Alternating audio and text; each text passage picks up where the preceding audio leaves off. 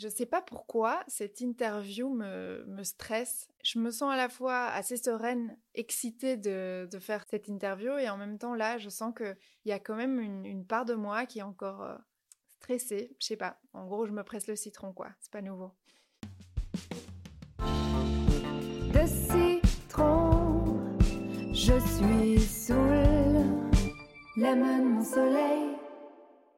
Quel a été ton processus avec euh, The Lemon Spoon? Tu peux nous expliquer euh, qu'est-ce que ça t'a apporté jusqu'ici? Eh ben, ça a été un long processus parce que Lemon Spoon, en gros, je l'ai créé en 2015 suite à une prise de conscience. Ça a été un, processus de rencontre avec moi-même parce que hum, quand on a un projet entrepreneurial, ben forcément on est, on est confronté à plein de, de difficultés, d'étapes à passer. On ne se rend pas compte au début que c'est euh, tous les blocages internes en fait qui vont faire que le projet va réussir ou pas. Et dans mon cas, il y a eu euh, énormément de blocages et donc je dirais que le processus de The Lemon Spoon, ça a été une thérapie hallucinante. C'était ce dont j'avais besoin pour me retrouver avec moi-même, pour me reconnecter à plein de choses, notamment euh, à ma joie et ouais, à mon intuition, à, comprendre comment je fonctionne. Donc ça a été une, une thérapie tout au long, un processus assez intéressant qui est toujours en cours d'ailleurs, hein, parce que c'est jamais fini. Mais euh, je dirais que c'est plus assumé aujourd'hui. J'ai l'impression que c'est le projet qui a fait que aujourd'hui j'arrive à assumer qui je suis, euh, j'arrive à assumer ce que j'ai fait. Et je dis assumer parce que à un moment j'ai rejeté carrément euh, de lemon spoon. J'ai rejeté le citron. C'était, je pense, au début du Covid en fait. J'ai eu un, un ras-le-bol général il y avait une part de moi en fait qui était pas encore euh, que j'arrivais pas encore à totalement accepter, ce qui fait que j'avais plus envie de, de, continuer avec de Lemon Spoon, j'avais envie d'arrêter le projet, etc. Mais c'est un peu comme si tu rejetais un, enfant en fait, puisque de Lemon Spoon c'est mon bébé, et donc euh, tu rejettes jamais ton bébé, tu rejettes pas ton enfant parce que c'est une part de toi que tu rejettes finalement. Et, euh, et à un moment j'ai même fait un dossier pour pour le vendre, parce que j'en avais, je crois que j'en avais tellement marre en fait de bosser euh, sans arriver à générer suffisamment de revenus pour que ce soit euh, rentable, eh bien euh, je me suis épuisée et du coup je me suis dit non, il faut que je fasse autre chose, je vais arrêter parce que ça mène plus à rien, etc. Même si ça m'a apporté des choses. Et puis il y avait aussi une part de moi qui résonnait plus du tout avec la manière et la forme que j'utilisais pour sensibiliser, communiquer. Et cette facette de moi qui était plus une facette passée de moi, bah, je, je pouvais plus l'avoir en peinture, mais finalement je me suis rendu compte que c'était pas tellement une bonne chose parce que quand tu rejettes une part de toi passée, bah, c'est que t'es pas du tout en adéquation, en acceptation avec qui tu es ou qui tu as été. Et ça, je l'ai pas compris tout de suite. Je me suis dit, bon, bah, je fais un dossier, je vois ce que ça vaut, tout ce que j'ai créé, et j'essaye de trouver des repreneurs ou de trouver des, des gens qui, ont envie de continuer l'aventure Lemon Spoon, mais ce sera plus vraiment moi. Ou alors, je garderai un rôle, mais ce sera, je ne serai plus le rôle principal. Et là, bah, de toute façon, la vie, elle, fait en sorte que ça, ça, prenne dans cette direction, que ça prenne pas. Et là, en l'occurrence, c'est vrai que j'ai pas euh, envoyé le dossier à 1000 personnes. Je me suis pas foulée. Je me suis dit, bah, si ça prend, ça prend. Et si ça prend pas, c'est que ça doit pas aller dans ce sens. Et en effet, euh, j'ai jamais eu de retour avec ce dossier et je me suis laissé le temps en fait de comprendre qu'est-ce qui m'arrivait, pourquoi j'avais plus du tout envie de de faire ce projet, pourquoi je le rejetais. Et la conclusion, c'est simplement que c'était vraiment une part de moi que j'acceptais pas encore et donc ça a été tout un processus euh, ces dernières années où j'ai fait un peu une pause, on va dire. J'ai plus été aussi active qu'au départ. Euh, puis il y a aussi le Covid qui a fait que toute mon équipe, euh, j'ai dû m'en séparer. Et puis je me suis de nouveau retrouvée toute seule dans ce projet. Je me suis vraiment questionnée sur qu'est-ce que j'ai envie qu'il devienne. Est-ce que j'ai toujours envie de faire ça? Et ça, ça a été vraiment jusqu'à maintenant en fait, jusqu'aujourd'hui où j'en fais quelque chose d'autre. Bientôt, je, je raconterai plus tard ce que je vais en faire. Mais ça a été vraiment tout un processus de réconciliation avec cette part de moi que j'acceptais pas. Et là maintenant, j'ai un regain d'énergie. Je me suis rendu compte que finalement, le citron, c'était vraiment ma médecine, quoi. Et c'était ça que je devais accepter. L'image que j'avais créée de Lemon Spoon, c'était pas seulement euh, l'image du début, mais cette image, elle pouvait évoluer et elle devait en fait évoluer selon moi et selon mon évolution. Et je pouvais la faire évoluer. Donc finalement, aujourd'hui, je suis super contente et à la fois super excitée et en même temps j'ai peur parce que je me rends compte que c'est un, renouveau, c'est une nouvelle partie de moi que je vais, que je vais exposer d'une certaine manière.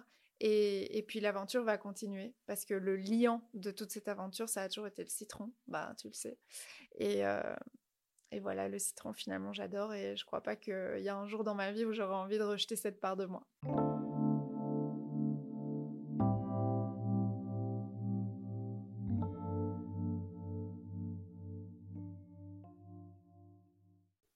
Est-ce que tu vas enfin nous révéler ce que va devenir de Lemon Spoon maintenant? Ouais, bah ouais, je vais vous révéler ça. Lemon Spoon, ça va devenir pas seulement une chose. Donc si aujourd'hui euh, je suis là et, je parle avec un micro euh, devant toi, c'est parce que ça va devenir un podcast, entre autres. Lemon Spoon sera toujours un média alternatif qui va euh, évoluer en fait selon euh, l'évolution de la société, selon les besoins, selon les envies, mais surtout selon les, coups de cœur de l'équipe. Et en fait, euh, Lemon Spoon, ça a toujours été un peu au feeling et et à l'intuition. Ce que j'ai envie, c'est d'être euh, en connexion avec les gens. J'ai envie de rencontrer des gens, j'ai envie de continuer sur ce chemin de curiosité. En fait, je suis quelqu'un de super curieux euh, depuis toujours et j'adore explorer. Et j'ai l'impression que la meilleure manière d'explorer et de s'explorer soi aussi finalement, c'est de se connecter aux autres. Et donc en fait, ce podcast, il va s'appeler On n'est pas pressé, en référence forcément euh, à mon livre Comment j'ai arrêté de me presser le citron. Parce que finalement, c'est un processus personnel hein, d'arrêter de, se presser le citron. Et j'ai aussi envie de partager avec euh, les autres la possibilité de se déposer, euh, d'avoir une vraie conversation profonde euh, et de faire les choses de manière pas pressée. Parce qu'on vit dans un monde à toute allure et moi j'en ai ras le bol en fait. Je, je supporte plus devoir me, me stresser, aller vite. Et là, l'idée c'est vraiment de prendre le temps et d'avoir euh, une vraie conversation. Et, bon, Lemon Spoon, euh, indépendamment du podcast qui va être lancé maintenant euh, en septembre, eh bien, il y aura aussi d'autres concepts qui vont émerger au fur et à mesure.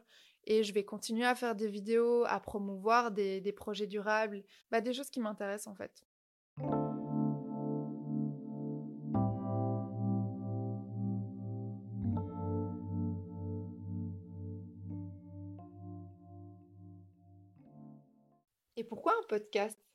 Il y a vraiment un truc que j'ai remarqué, c'est que tisser des liens quand tu es pressé, quand tu fais pas, tu prends pas le temps de faire les choses, c'est compliqué parce que j'ai l'impression que quand tu, tisses des vrais liens, c'est vraiment quand tu rentres dans l'intimité des autres.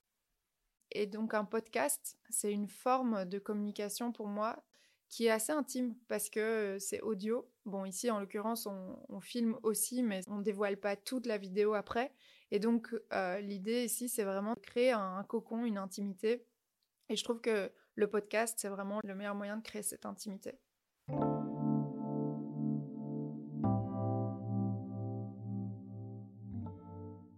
Le citron, ça représente une énorme métaphore dans, ta vie. Est-ce que tu peux nous décortiquer cette métaphore ou nous décortiquer euh, toutes ces parts du citron et ce qu'elle représente dans ta vie? Ouais, bah le citron, pour moi, ça représente, euh, enfin pour moi et pour certainement beaucoup d'autres, puisque symboliquement c'est un peu ça, c'est le, soleil, euh, le peps, le goût, euh, la joie. Et en fait, le, citron, il me repulpe d'une certaine manière. Il, il, est vraiment là pour repulper mes sens, parce que c'est un exhausteur de goût naturel, donc déjà j'en mets dans tous mes plats, mais donc ça, ça je sais pas comment on dirait, ça exhauste la vie, tu vois.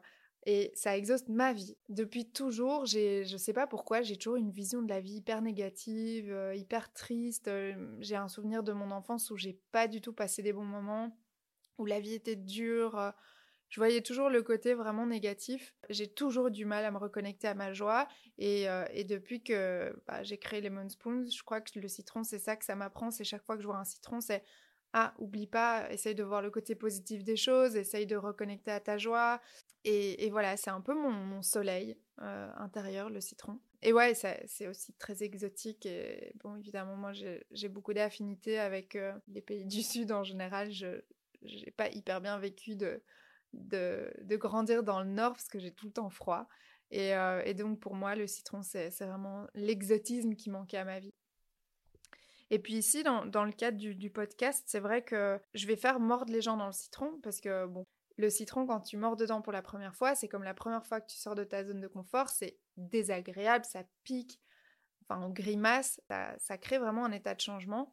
Mais après, tu te rends compte que c'est pas si désagréable que ça, ça te, ça te plaît en fait, et, ça t'apporte, euh, ça a énormément de vertus pour ta santé. Et, donc voilà, ça c'est la métaphore du citron. Et puis il y a aussi, euh, bah, le citron représente euh, le changement d'une certaine manière, la transition, la mutation. Et puis il y a aussi cette, cette métaphore que j'aime bien par rapport au pépin du citron dans le, podcast, euh, je vais poser une question euh, aux invités qui est euh, ben, quel a été ton plus gros pépin dans, ta vie? Quand on dit bah j'ai eu un pépin, c'est en général quelque chose de négatif. On se dit ouais j'ai eu un problème quoi.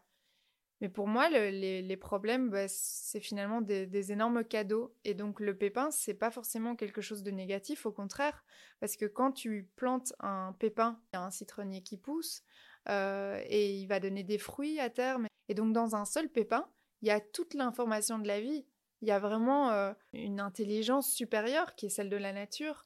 Et donc euh, dire que on a un pépin, c'est un problème, ben non, parce que finalement c'est là que tu te rends compte que tous tes problèmes t'invitent souvent à évoluer. Et en fait, même pas souvent, toujours. Euh, ça dépend comment tu le vois, parce que moi, par exemple, je serais pas là, j'aurais pas créé Lemon Spoon si de base j'avais pas été en souffrance. Euh, si de base j'avais pas été négative, j'aurais pas eu besoin de citron. Donc tout ça est, juste et normal. Tu peux nous expliquer c'est quoi la particularité de, ton podcast? Euh, Le principe c'est de toujours hein, de faire mordre les gens dans le citron comme un état de, changement, de les inspirer en fait à changer des, petites choses en eux, à, se dévoiler. Et, et l'idée c'est donc de prendre le temps et puis de voir ce qui émerge parce que moi, j'ai une fâcheuse tendance à vraiment vouloir tout contrôler, tout soit parfait. J'ai un côté méga perfectionniste. Et je dois dire que c'est là-dessus que, sur ça, que j'aimerais m'améliorer, en fait. Je me rends compte que quand tu contrôles la vie, bah, de toute façon, tu contrôles jamais rien, en fait. C'est juste une illusion. C'est ta tête qui a envie de tout contrôler. Mais s'il y a un imprévu et que j'ai voulu contrôler le moment, bah, après, ça va juste euh, faire en sorte que émotionnellement, je vais mal le vivre. La particularité aussi de ce podcast, c'est que tous les invités vont être super diversifiés. Il n'y aura pas genre un style de personnes euh, qui vont venir que je vais inviter. Ça va être euh, toutes les personnes qui m'intriguent ou euh, qui attisent du coup ma curiosité, qui sont des gens qui, qui peuvent ne rien avoir l'un avec l'autre. Ça peut être autant un artiste, un chef d'entreprise, peu importe. En fait, l'idée, c'est que en interviewant des gens qui, qui ont rien à voir et en allant vers de la diversité, c'est aussi une forme, pour moi, d'accepter toutes ces parts de moi que je connais pas encore ou de les découvrir. Si je m'enferme toujours en interviewant euh, des gens dans ma zone de confort, on va dire, toujours des personnes avec qui je me sens forcément à l'aise, ben c'est pas là où je vais pouvoir évoluer le plus. Et donc le vrai challenge ici, c'est justement d'aller interviewer forcément des gens que j'ai envie d'interviewer, mais peut-être des personnes aussi qui, qui vont me faire travailler des choses. Et donc ça va être vraiment un échange où autant moi je vais aller euh, titiller cette personne aussi, de faire sortir euh, ce qu'il y a de plus intime chez elle et de, parler de choses euh, qui sont pas ce dont on parle en général dans une interview, et alors, il y a une autre partie du podcast aussi qui sera plutôt euh, une partie solo, des interviews où je me rencontre moi-même. Bah, un peu comme ici en fait.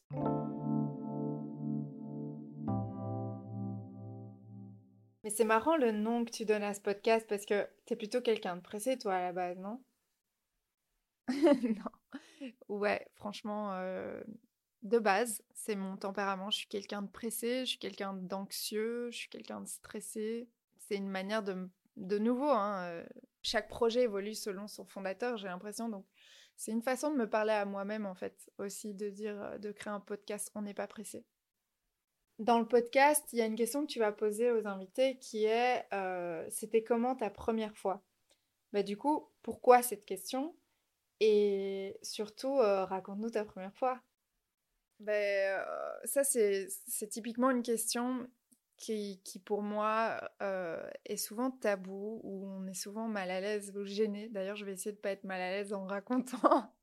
je suis déjà mal à l'aise, tout va bien. La question, elle, elle, est, elle est très ouverte parce que euh, dire c'était comment ta première fois, bah tout de suite évidemment on a l'impression qu'on parle de cul et que qu'on doit raconter c'était quoi notre la première fois où on a fait l'amour. Mais pas forcément en fait. Il y a tellement de premières fois dans la vie d'une femme et d'un homme. Toutes ces premières fois c'est toutes les fois bah forcément on sort de sa zone de confort et on découvre une autre part de nous-mêmes et j'aime bien en fait ce suspense. J'aime bien le, fait de, poser cette question, de voir la tête des gens, de se dire «Oh, elle veut vraiment que je raconte euh, ma première fois euh, et, comment c'était et en détail, etc. Mais ça, c'est selon chacun. J'oblige personne à raconter sa vraie première fois euh, en parlant de sexe. Donc ça, ça va être une question assez ouverte et puis moi je serai assez ouverte du coup à recevoir n'importe quelle réponse finalement mais si j'ai envie de jouer le jeu, eh ben moi je vais quand même raconter ma première fois. En fait, euh, j'ai vraiment une prise de conscience euh, récemment, c'est que en fait la sexualité, c'est un sujet méga tabou. D'ailleurs, euh, récemment, j'ai fait une chronique sur la, sur la sexualité qui a été difficile parce que j'ai l'impression que je me suis mise à nu et en même temps, c'est sorti de mes tripes et je sentais que j'avais besoin d'en parler comme ça. Mais la sexualité, c'est forcément ça fait partie de nous puisqu'on est tous nés d'un acte sexuel. Mais je veux dire par là que ça devrait être quelque chose de beaucoup plus naturel, ça devrait être moins tabou. Et donc j'ai l'impression que c'est un sujet super important et j'ai envie de le démystifier complètement. Et c'est pour ça aussi que je pose cette question parce que ça met du piment et parce que c'est vraiment rentrer dans une intimité. Et donc pour en venir, euh, parce que je tourne autour du pot là pour pas en venir au fait, mais moi je vais vous raconter ma première fois. J'avais 15 ans, j'étais en couple depuis deux mois. Le gars, enfin, mon premier grand amour, on va dire. Enfin non, c'était pas mon premier grand amour, j'en avais déjà eu un autre avant, mais on n'avait fait que des bisous. Donc je sais pas si ça compte. Lui, il était un peu plus âgé que moi, il avait 17 ans et il avait déjà fait l'amour pour la première fois. Et moi, j'étais vierge. Et donc, euh, il, était hyper respectueux. Il me disait non, mais prends ton temps. Quand t'es prête, on le fera, etc. Même s'il faut, j'attendrai 3-4 mois et tout. Et je me rappelle que moi, au début, j'étais pas prête. J'avais vraiment besoin de me sentir en confiance avec lui. Euh, j'avais hyper peur et tout. Un jour, je me suis dit, bah, je suis prête. Et ça faisait deux mois qu'on était ensemble. Et moi, j'avais un principe euh, à l'époque. C'est que si j'embrasse un mec, je pouvais pas coucher avec lui avant un mois. Parce que sinon, ben, Ouais, je crois que j'avais une image de moi comme si c'était sale, que j'étais une pute ou quoi si je faisais ça avant, alors que c'est ridicule en fait. On va pas, ça se calcule pas en, termes de temps, mais en termes de qualité, de respect et de comment ça se fait, avec qui, etc. Et puis même, dans tous les cas, chacun fait ce qu'il veut de son corps et c'est pas pour ça qu'on doit le juger. Euh, mais bon, voilà, moi j'avais ces jugements vers moi, donc je m'étais mis des principes. Et, et, là, ça faisait deux mois, donc je suis assez bon, je crois que j'ai assez attendu, je me sens prête, j'ai confiance en lui. Et je me rappellerai toujours de, de cette première fois parce que eh ben, j'ai eu super mal, vraiment, j'ai eu trop mal. Et j'ai eu tellement mal que j'ai hurlé. Et bon, heureusement, dans la maison, il n'y avait pas les parents, j'étais chez lui. Mais il y a le chien du voisin qui a commencé à aboyer. Et ça, c'était vraiment awkward. Mais du coup, ça a détendu un peu l'atmosphère parce que je crois qu'on a rigolé. Et honnêtement, ben, j'ai pas l'impression d'avoir vraiment fait l'amour ce jour-là parce que c'était tellement douloureux qu'il n'y a, y a pas eu de plaisir. Et puis c'est que au fur et à mesure que j'ai commencé à, pouvoir euh, prendre du plaisir et découvrir euh, ce qu'était mon plaisir en fait. Mais la première fois, c'était c'était pas j'en garde pas un souvenir ouais, c'était incroyable non. Mais bon voilà, j'en garde j'en garde quand même un, souvenir drôle en fait. Je sais pas pourquoi, je garde juste le souvenir de ce chien qui aboie et ça me fait marrer.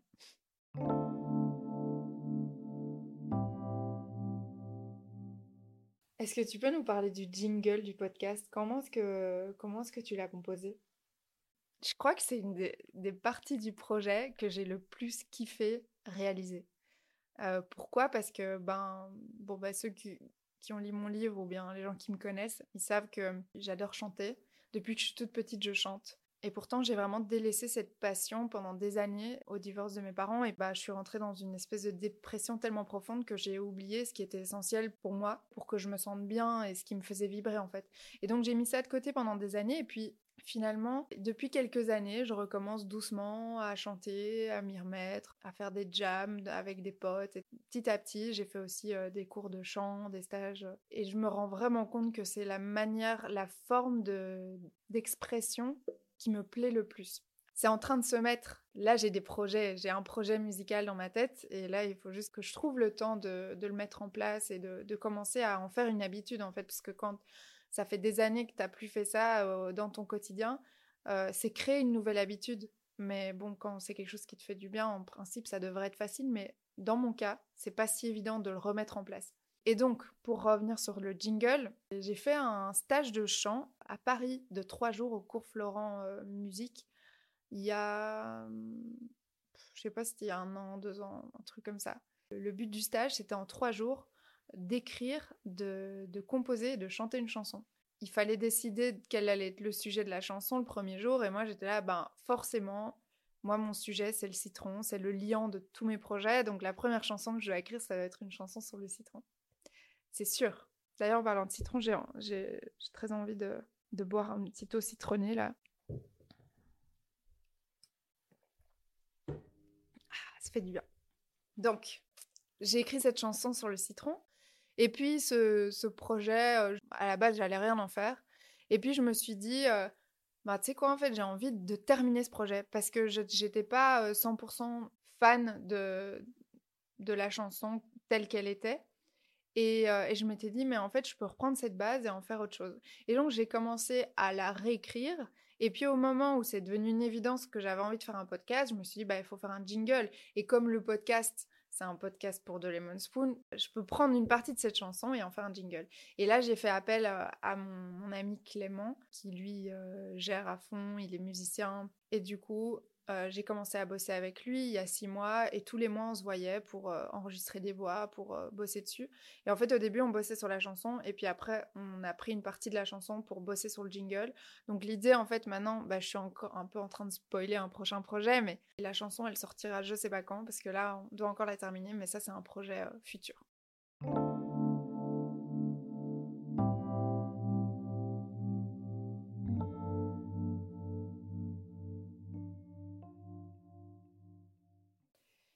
Euh, dans la métaphore du citron, il y a sa peau, euh, qui est un peu euh, le masque qu'on met tous dans ce monde en fonction des circonstances.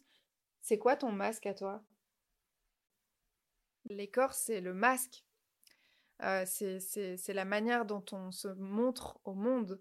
Et je dirais que ma, ma toute première écorce très visible, là, en l'occurrence, sont mes lunettes jaunes. Et il y a beaucoup de gens qui sont là, mais pourquoi tu portes des lunettes jaunes?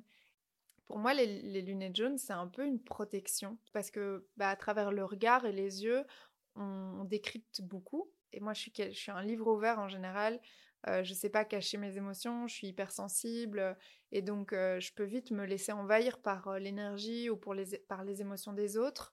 Et j'ai l'impression qu'avec mes lunettes, je me sens protégée d'une certaine manière. Alors ça, c'est le premier aspect. le deuxième aspect, il est purement technique, en fait, euh, comme j'ai des yeux sensibles et je suis très sensible à la lumière, ça apaise mon regard euh, toute la journée.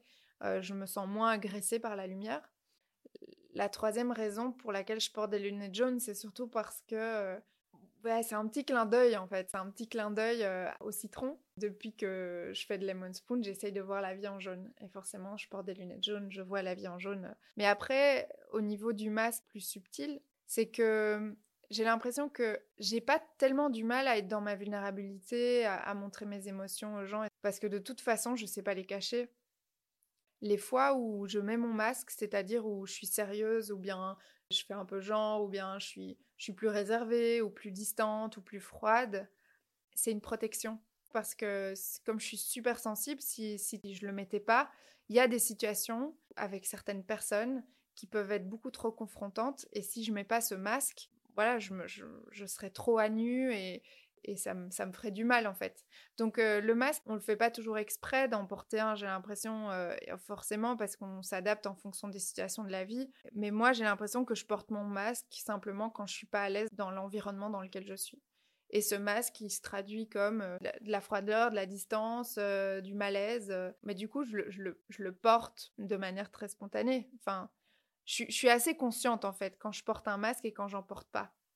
Mais après, c'est super, euh, super compliqué de, déterminer quand on porte un masque et quand on n'en porte pas, parce que si on creuse au niveau psychologique, euh, ben, on peut dire ouais, mais là t'es dans l'ego, là t'es pas dans l'ego. Enfin, ça peut aller loin dans la réflexion. Donc moi, je pense que les masques, ils sont pas toujours forcément euh, péjoratifs. Ils servent vraiment à, à nous protéger dans des situations qui nous conviennent pas ou qui sont plus compliquées.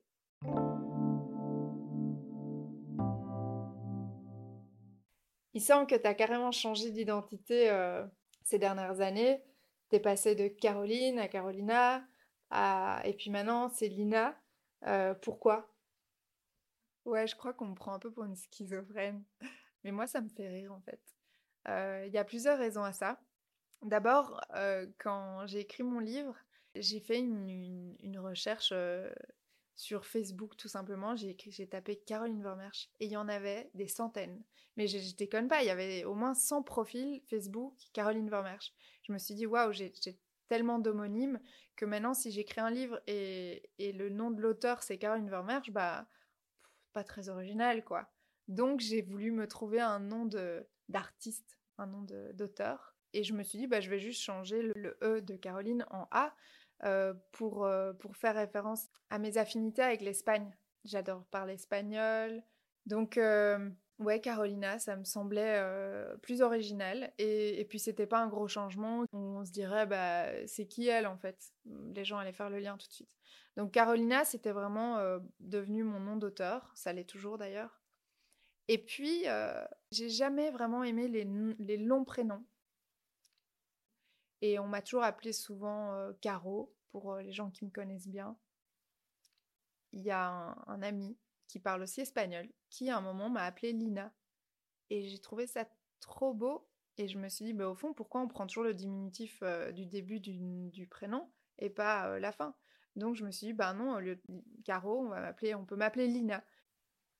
Et il y a une petite anecdote que j'aimerais raconter, c'est que mon père est venu passer des vacances avec moi et il a un ami qui lui a un message au début des vacances en disant Et passe un bon séjour avec Caro, Lina, Carolina et Caroline. Et ça m'a fait trop triper, quoi. Parce que, en gros, ce que son ami disait, c'était bah, passe un bon séjour avec ta fille, mais elle a genre 15 prénoms différents. Et moi, ça m'a fait, ça m'a fait un clic où je me suis dit, mais en fait, tous ces prénoms, c'est les différentes personnalité qui se cache en moi d'une certaine manière et comme je me considère comme slasheuse, c'est-à-dire que je fais pas le même métier, j'adore toucher à plein de choses, je suis un peu multi multi casquette, multifonction depuis toujours. J'ai l'impression que avoir différentes différents prénoms, ça représente un peu toutes les différentes casquettes que je peux adopter. Et donc Carolina par exemple en tant qu'auteur, Lina maintenant parce que j'ai envie de je crée un, nouveau projet ou pour un projet futur, Caro pour les intimes et pour ceux qui me connaissent depuis longtemps, Caroline euh, pour mes parents quand, ils, quand ils se fâchent. Euh, j'aime bien jouer avec ces différents euh, noms, prénoms. Il y a aussi cette, idée que la vie c'est un grand jeu de, théâtre, un grand jeu de rôle et qu'on adopte tous des rôles différents dans des situations différentes. Ben moi, en fait, je suis une personne, mais j'adopte des rôles différents et tous ces prénoms, enfin tous ces prénoms en soi, c'est toujours un prénom, mais décortiquer, bah, c'est un peu les, tous les différents rôles que j'adopte dans ma vie. Et puis, euh, je pense que c'est aussi un peu toutes les voix qu'il y a dans ma tête parce qu'il y en a plein. Je crois que vous aimeriez pas être dans ma tête parce que c'est fatigant en fait. C'est pour ça que j'essaye d'arrêter de me presser le citron en gros. Et voilà, donc aujourd'hui, clairement, je me présente en tant que Lina. Caro, ce sera toujours cette part de moi euh, du passé. Maintenant, je me sens dans une nouvelle énergie, euh, avec des nouveaux projets. Et du coup, c'est comme un renouveau, une espèce de renaissance, le fait de changer d'identité.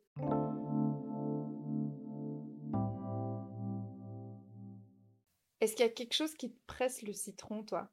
Qu'est-ce qui te presse le citron? Ce qui me presse le citron, c'est le fait que je me presse le citron c'est clair que la première manière de, se, soigner de quelque chose, c'est d'accepter cette part de nous. Et je l'accepte. Je crois qu'il y a énormément de choses qui, ont tendance à, m'énerver ou à m'agacer euh, parce que ça, ça vient de ma partie très contrôle.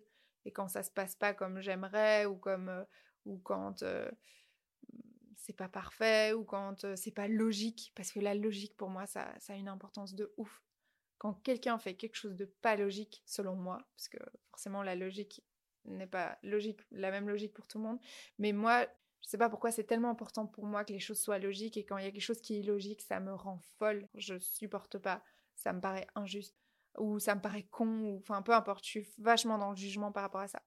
le plus important, j'ai pas envie forcément de parler de ce qui me presse le citron, parce que ça, de toute façon, la liste, elle est, un peu interminable.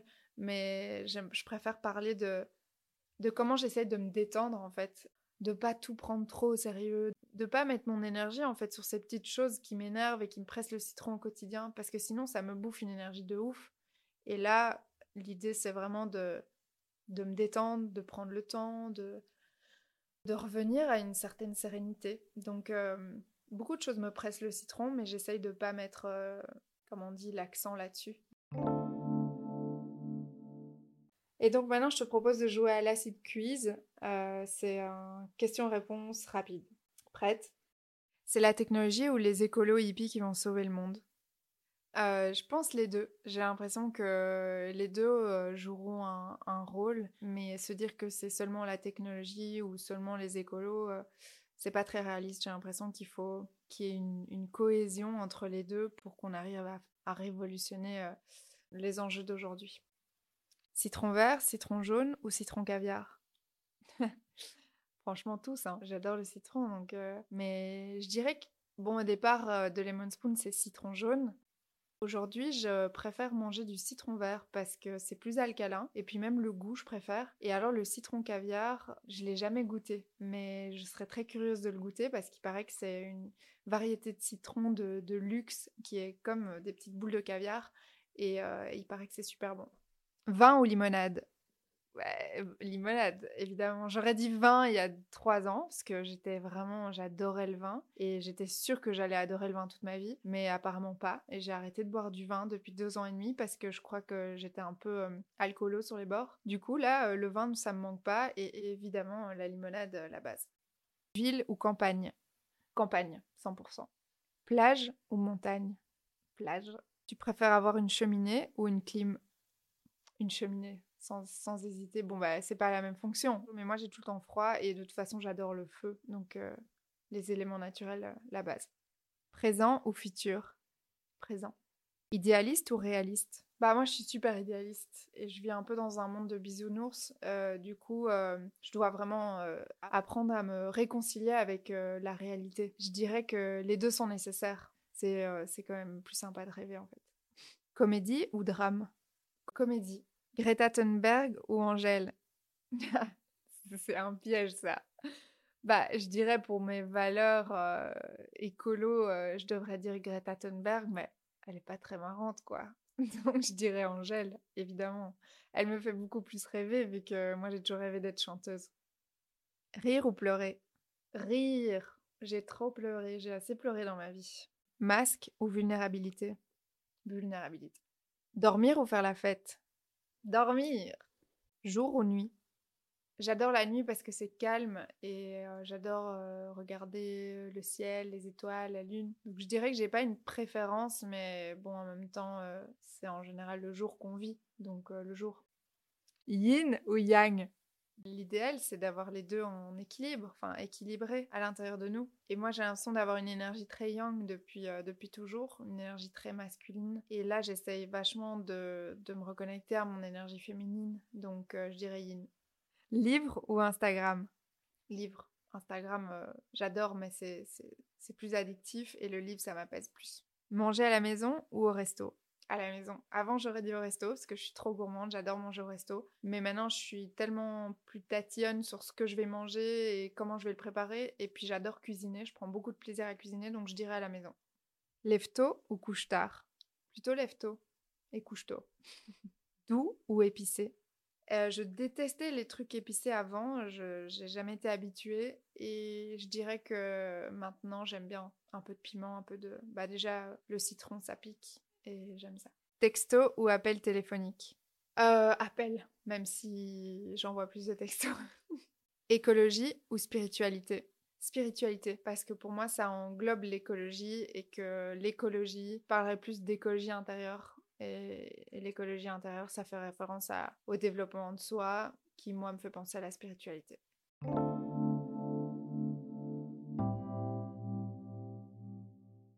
Est-ce que tu veux ajouter un petit zeste euh, pour ceux qui nous écoutent? Une autre phrase qui, qui dans ma vie, euh, peut beaucoup m'aider par rapport à ma partie euh, control freak, c'est vivons d'imprévus, c'est moins long à organiser. Bah, c'est sûr que quand on vit d'imprévus, on peut pas toujours vivre d'imprévus. Mais quand on organise trop les choses, on passe énormément de temps à y penser. Et je perds beaucoup de temps à penser, à organiser, alors que finalement, ça va jamais se passer exactement comme je l'avais prévu. Donc autant se laisser porter euh, par le flot de la vie en fait. Je pense que c'est une bonne leçon.